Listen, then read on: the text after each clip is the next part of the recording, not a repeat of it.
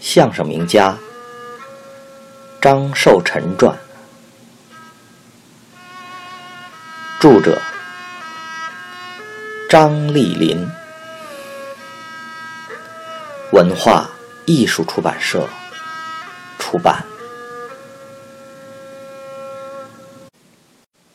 五，金门名医刘秉仪，儿科圣药。保持伊利金的研制者，天津名中医刘秉仪是父亲的热心观众，并和父亲有过来往。一日，父亲刚刚下场，刘秉仪即气冲冲地来到后台，毫不客气地训斥父亲说：“寿臣，这是你的饭碗，刚才你说的吗？好几处都说错了。”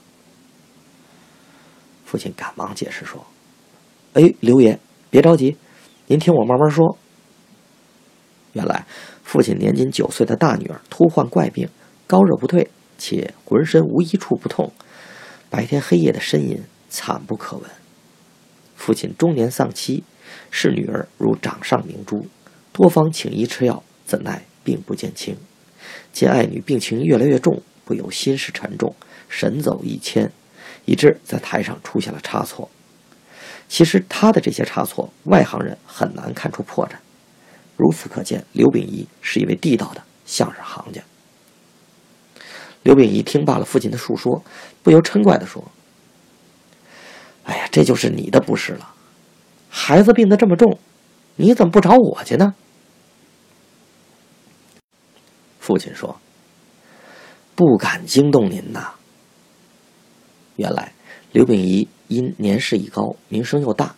不堪门诊之重负，已停诊隐居多年了。刘秉义说：“啊，什么也别说了，给孩子瞧病要紧。”于是，俩人坐了人力车，直至张家，来到了胡同口外。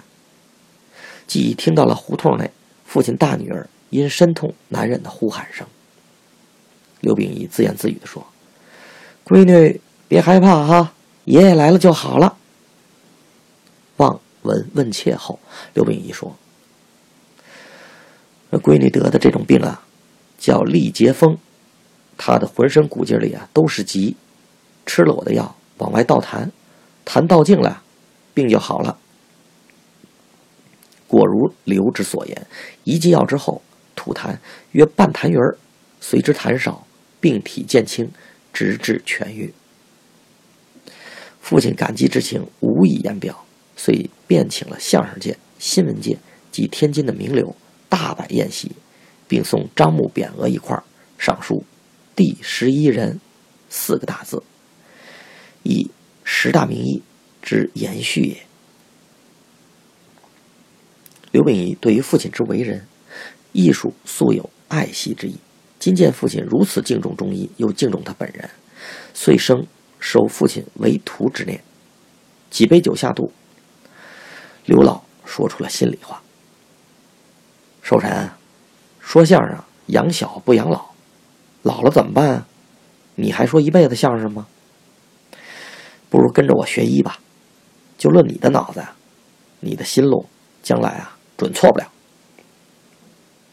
没想到刘老的一番好意，竟遭到了父亲婉言谢绝。父亲说：“刘老，我脑子好，不假。”可我胆子小啊，您就不知道了。没有胆儿，怎么当大夫啊？刘秉义当即沉下脸来说：“我一辈子不收徒弟，今天我舍得老脸跟你提出来，你倒端上了哈。”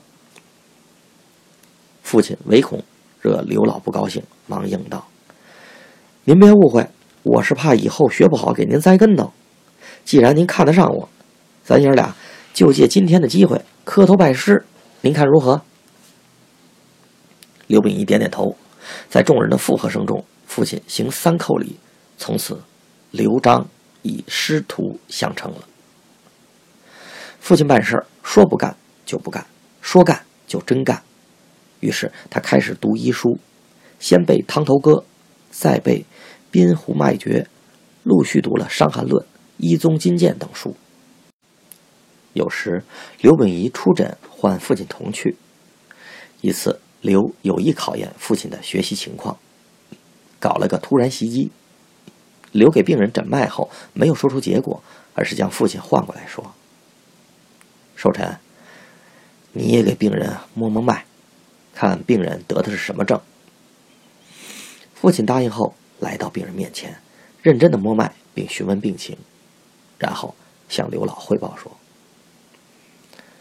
病人脉见弦数，又有口苦、头晕的症状，我看是病入少阳的。”小紫湖症。刘听后点头笑道：“对，一点不错。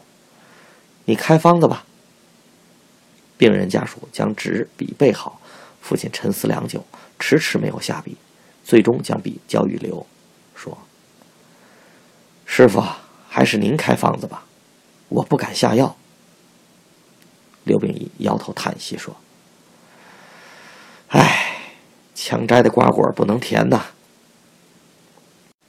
老子曰：“有所为，有所不为，信哉此言。”父亲的心中清楚，他已将精力给了相声，纵然苦读医书，也难成为好大夫的。